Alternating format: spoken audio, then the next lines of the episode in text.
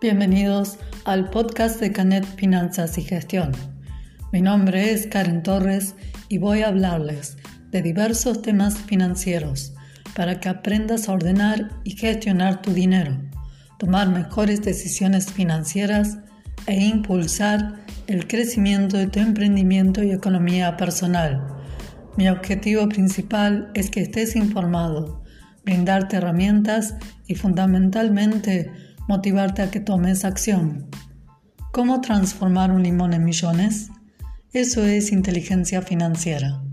No se trata de lo que pasa a tu alrededor, sino de cuántas soluciones diferentes se te pueden ocurrir para hacer crecer tu economía.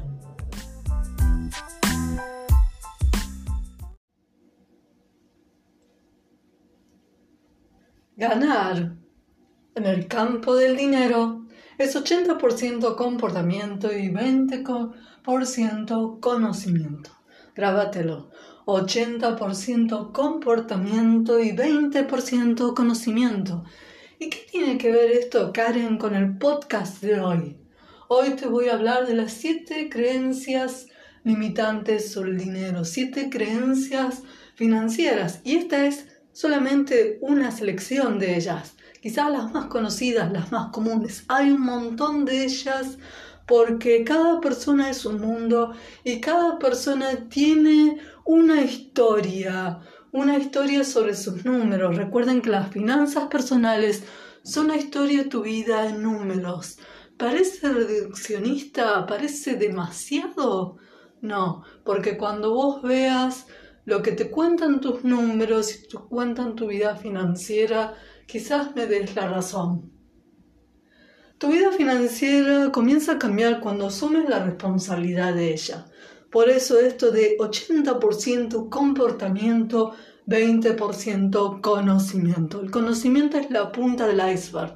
Lo que está debajo de la superficie es mucho más grande y son esos hábitos, esas creencias sobre el dinero que tienes que a veces te juegan en contra y no hacen que vos puedas tener los resultados que quieras. Podés leer todos los libros sobre finanzas personales, podés hacer todos los cursos, los talleres, seguir blogs, escuchar podcasts. Está muy bueno que los escuches, pero si vos no te paras frente al espejo y mirás cómo es tu vida financiera, no vas a tener los resultados que quieras. Por eso es que hoy traje este tema para que lo reflexiones en este momento que estás escuchando el podcast o lo que lo sigas trabajando, que te siga resonando durante la semana, durante los siguientes días, ¿sí?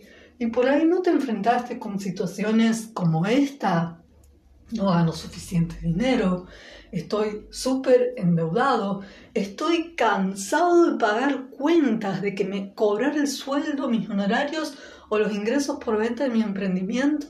Y lo único que hago es pagar, pagar, pagar. Y es siempre el mismo. O me pasan cosas, se me rompió el auto, se me rompió algo del trabajo, la computadora, no sé de dónde sacar el dinero. O no me gusta mi empleo, pero no puedo darme el lujo de renunciar porque no tengo otra posibilidad, porque no tengo un fondo de emergencia, porque no tengo un proyecto propio, ¿sí? Entonces, hoy vamos a enfocarnos en lo que realmente importa y vamos a analizar, vamos a ir ahí eh, la profundidad del iceberg, vamos a reflexionar sobre esas creencias que tienes sobre el dinero, que impactan o que se ven en las emociones, en tus hábitos financieros, ¿sí? que a veces no son tan saludables. Pero por eso es que tienes que ver qué, cuáles son tus creencias sobre tu dinero. ¿sí? Vamos a, a empezar este recorrido. La número uno, la escucho un montón de veces, pero te lo digo.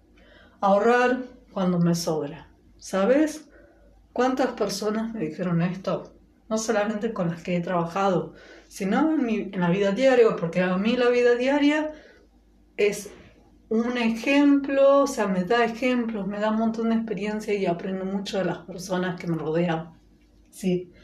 Entonces, esto, ahorrar cuando me sobra. Creencia limitante ¿sí? sobre el dinero.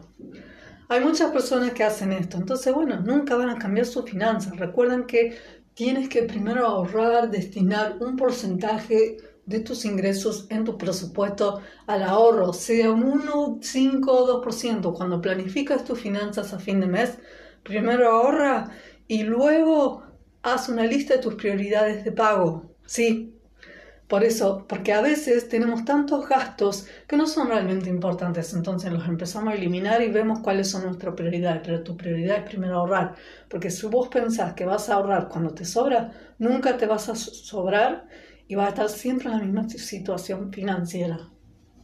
Dos, todas las deudas son malas. Esto es todo un tema porque es muy relativo, o sea, en las finanzas no hay una respuesta absoluta, todo depende de la situación en que estás atravesando y en el momento en que lo estás atravesando. Sí, entonces, no todas las deudas son malas. Las deudas malas son lo que se llaman las deudas por consumo, o sea, cuando vos reventás la tarjeta de crédito y te compraste 60 mil pesos en el hot sale de ropa me parece que ahí fue una muy mala decisión financiera y hay que ver qué, qué emociones están detrás de eso, si estabas ansioso, si estabas aburrido. O si pensaste, te hiciste la película de toda la ropa que te compraste. Esas son deudas malas. O ir al supermercado y financiarte la compra de un mes en tres cuotas. ¿Sí? y hay un montón de ejemplos más. Pero las deudas buenas pueden ser para financiar un proyecto, un emprendimiento propio, para dejar de trabajar para un empleador, ¿sí? para dejar ese trabajo que no te gusta. Eso es un buen, una buena deuda. Obviamente hay que analizar el retorno, el rendimiento entre el préstamo que, que tienes, que sacas, que te recomiendo que no lo saques de un banco. ¿sí? Hay otras formas mucho más inteligentes, con mejores tasas para financiarte. Eso hay que evaluar la tasa de financiación contra la tasa del proyecto y para eso hay que tener números escritos, números en un Excel para poder comparar. ¿sí? 3. Soy muy joven para pensar en la jubilación. Ojalá yo hubiera tenido estos conocimientos financieros que hoy estoy compartiendo con vos a los 20 años. Porque ahí hubiera pensado, uno de mis objetivos de ahorro es tener un fondo de jubilación. Recuerden que ¿Cuáles son tus objetivos de ahorro? ¿Sí? Hay un método que lo enseño en mis talleres, el de los tres ahorros. Uno de ellos es tener un fondo para la jubilación. No pienses porque tenés 20 años, 30 años, con la jubilación de tu trabajo, con lo que te descuentan de tu sueldo, te va a alcanzar. Recuerden que estamos en Argentina, la inflación, ANSES siempre hace lío con las cajas y si vos vas a depender de que todos los meses, cuando estés jubilado los 60, 65 años, 70 años, esperar de que el Estado te pague, olvídate. No vas a tener una jubilación feliz, quizás con necesidades como se ven en los meses, todos los días, de lo que les pasa a los viejitos que están al final del, esperando tres horas bajo el frío, la lluvia, que el banco abre para pagarle ese sueldo que trabajaron, esa jubilación por más de 30 años. No, pensá vos en hacer tu propia jubilación y mientras más joven generes ese fuento, mejor. Porque cuando uno quiera jubilarse, no importa la edad, porque puedes decidir jubilarte a los 50 y dedicarte el resto de tu vida a hacer tus propios proyectos o dedicarlo a lo que a vos más te gusta.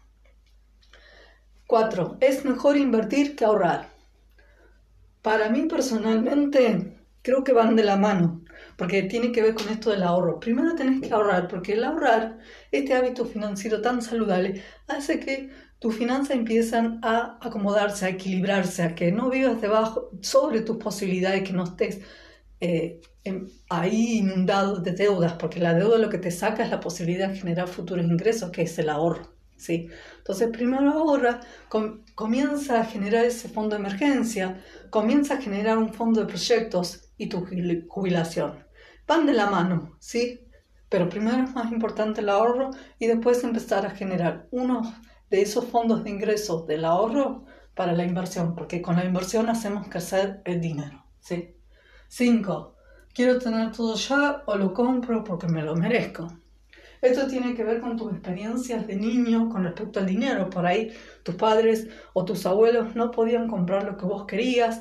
nosotros como que a veces tenemos ese niño caprichoso en nuestro interior que dice, no, sí, lo quiero ya. Entonces estás en el hot sale, estás caminando por las vidrieras y te encanta la publicidad y el marketing y ves algo y si no, me lo compro ya, sacas la tarjeta y ni pensás que estás haciendo o generando una deuda. ¿sí?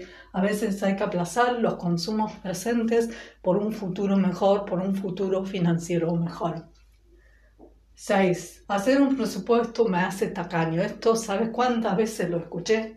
Piense que porque haces presupuesto te estás limitando, que es un corsé el presupuesto. Y te digo que nada más alejado de la realidad. El presupuesto lo que hace es que vos digas al dinero a dónde va, que vos sos el jefe del dinero y no el dinero jefe, jefe, jefe tuyo, sino que ves tus gastos, le das prioridad, le das prioridad al ahorro y al final con el mismo ingreso a veces pensás que estás ganando más o que te rinde más. Y el último, creencia limitante, y voy cerrando este podcast. Las finanzas personales son solo números. Otro mito otro mito que te estoy tirando a tierra. Las finanzas personales y está muy relacionado con lo que te traje al inicio del podcast, la frase que te dije. Las finanzas personales son tu vida en números. Pero lo que vos haces con el dinero no es solamente una cuestión matemática, no es una sola cuestión de números, de sumar, restar. Porque si todos tuviéramos planilla de gastos y si todos tuviéramos la, un presupuesto y solamente miramos ese 20%, no entenderíamos el por qué hacemos todo lo que hacemos o lo que hacemos con el dinero. Por eso es tan importante, las finanzas personales son hábitos financieros, son los comportamientos, es esa relación que tenés en el dinero y también son números. Las dos cuestiones van de la mano, por eso es tan importante que revises tus creencias limitantes. Y cerrando este podcast, ¿qué sentís cuando cuidas tu salud financiera? Acá estás haciendo, tratando de hacer eso, estás acá porque hay algo que no te da resultados, hay algo con tu relación de dinero que no te gusta. ¿sí?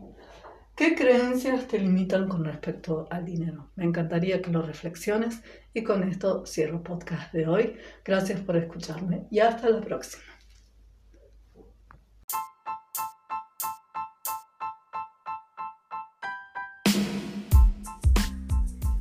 Este episodio ya terminó. Gracias por escucharme. Dedicaste 10 minutos de tu tiempo a educarte financieramente.